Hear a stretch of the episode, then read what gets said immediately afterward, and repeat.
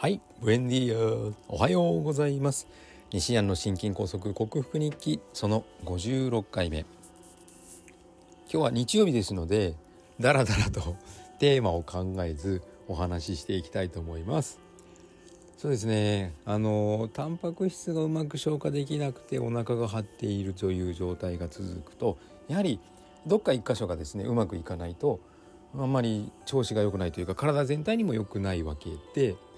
こううんちょっとし血圧のに波があったり脈が速くなったり朝起きた途端に心臓がバクバクというか動悸がするような気がしたり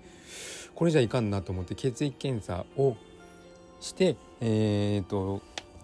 量の調整に測っていかなを測っていかなければいけないんですけども、えー、先週の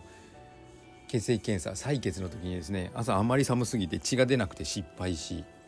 えー、キットを再注文したというその中再注文の発送ができましたよっていうのが今朝方連絡が来ましたので、まあ、今週の火曜日あたりでまた採血に挑みたいと思います。今度はちゃんと部屋を暖かくして朝食前にはいバッチリ採血したいと思います。うーんそこでやっぱり見直さなきゃいけないんですけど調子がいまいち必ずしも調子がバッとで良くなるというわけではないんでしょうけどもあの心臓に負担を抱えている状態で、えー、自分を治療しているのででもまあ格段に運動もできるようになったしいい面は多々あると。でも完璧ではない、まあ、そそんな、ね、人間の体ってスイッチを切り替えるようにパッとこう昨日のはじ昨日の今日で良くなったというわけではないので、まあ、そんなもんだと思って徐々に徐々に焦らる焦ることなしにやっていこうと思っています。タンパク質はですねいろいろ取り方を工夫してですねえーと、今までは朝にプロテイン昼にプロテイン夜にプロテインあ食事をして寝る前にプロテインみたいな感じにしてたんですけども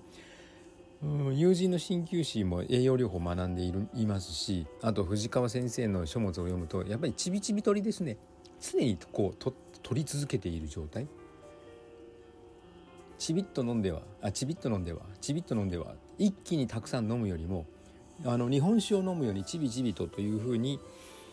うん、それがタンパク質摂取の理想らしいのでちょっと考え方を変えて朝はヨーグルトにプロテイン混ぜて食べそれで終わらせで水筒をもう1本買い足し350の水筒を2本準備してですねそれにプロテインを入れて持っていき職場で仕事の合間にちびちびとちびちびとちびちびと飲む昼ご飯はチーズにナッツに卵ゆで卵。はい。でその昼食の時にプロテインを一気に飲んで一気にというか、まあ、そのお昼の時間帯で飲んでたんですけどもそれを変えて昼午後の部の仕事が始まったらまたちびちび伸びながら伸びながら伸びながらというふうにそうすると晩仕事が終える頃にお腹を空いたという感覚が少しなくなりああお腹空いたからちょっとプロテインバーでも買うかという無駄遣いがなくなりそうな感じですね。これをちょっと続けてあんまり一気に入れるタンパク質を入れることによる胃腸への負担とかあと大量なタンパク質による水分不足脱水症の状態をなくそうという試みをちょっとこの1ヶ月頑張ってみたいと思っています。うん。あと昨日はちゃんとエアロビクス格闘技エアロビ系のエアロビクスが20分間行えたしそうですね。うん、いい感じになってきています。あとは柔軟性ですね。あんまりガンガン動くだけじゃなく筋肉の柔軟性も高めていかなければいけないなと、うん、血圧はまあぼちぼちですね。下の血圧が9090 90ってコンスタントに出てたんですけども最近は8070のあたりを行ったり来たり。脈も70代から90代。昨日の夜はちょっと100っていうのがありましたけど。うん。まあ今日早いなっていう時が90ぐらいになりだんだんだんだんだんだんだんだん下がってきているのは確かです。はい。ここでですね話がちょっと変わるんですけどもさ皆さん仕事をやる上で重要視しているっていうのは何ですか？今まではこう生活の日本人は特にだと思うんですけど生活のために仕事をしている。だから嫌なことも我慢して仕事をしなきゃいけない。お金をもらうためだというふうに考えている方多いと思います。自分も少なからずそのように考えるんですけどもこれからの時代ですねいろんなことがいろんな形でいろんな収入源になるのでやりたいこと好きなことを誰とやるかっていうのが問題になってくるんだと思うんですけど昨日のうん昨日のというか今お世話になっているその子供を対象とした事業所の理事長がですねこの役についてほしいんだけど報酬は上げられないってうん台所事情が分かるがゆえに、まあ、それも仕方がないのかな。昔からの風習でこの役についたって収入は上がらないんだよ。報酬は上げられないんだよって。言われたらそこまでなんですけどやってることは楽しくしてその方とは馬が合うから、うん、仕事のやりがいはあるんですけど結局生活の糧にならなければ無報酬になるわけで。別に報酬が上がらなくても生活できる状況だったらそれは受けてもいいんですけどまずは家族私の家族が第一なのでちょっとそれは受けられないなと。いう話になり、うん、なかなかうまくいかないもんだなと思うことがありました。さあ皆さんはどんな思いで仕事していらっしゃいますかでしょうかね。この今日も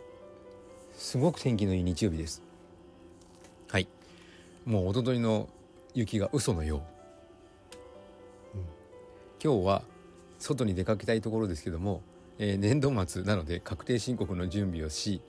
それであの残務残務処理じゃないな。あの書類関係でやらなければいけない仕事を終わらせてそれで有効に運動をしたいと思っています。皆さん素敵な日曜日をお過ごしください。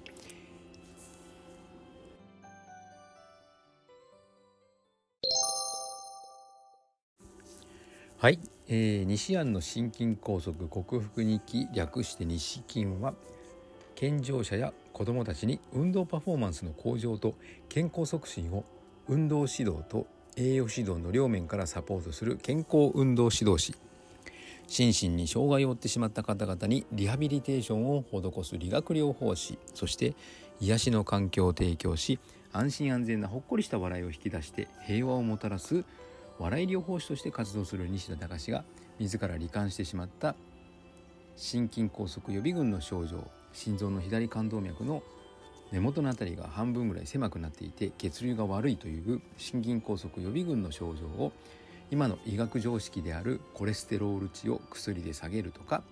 その狭くなった血管に外科的手術で金属を挿入し血管を広げるとかそういった医学常識とは全く別なオーソモレキュラー分子整合栄養学栄養療法で必要十二分な栄養を摂取しサプリメントと食べ物でですね必要十二分な栄養を摂取して軽い運動で代謝を上げて、えー、生体向上性ですねホメオスターシスと呼ばれる自分の命を維持しようとするその体の自然な機能自己免疫力と自己治癒力を最大限に引き出してあのホメオスターシスを正常化しその心筋梗塞予備軍の症状を克服しようと実践しているその内容をお伝えする音声ブログでございます。興味のある方は明日も聞いてくださるととても幸せでございます。さあえー、また1週間無事に過ごすことができましたね。明日からまたテーマを決めてお話をしたいと思います。西田隆でした。ではまた。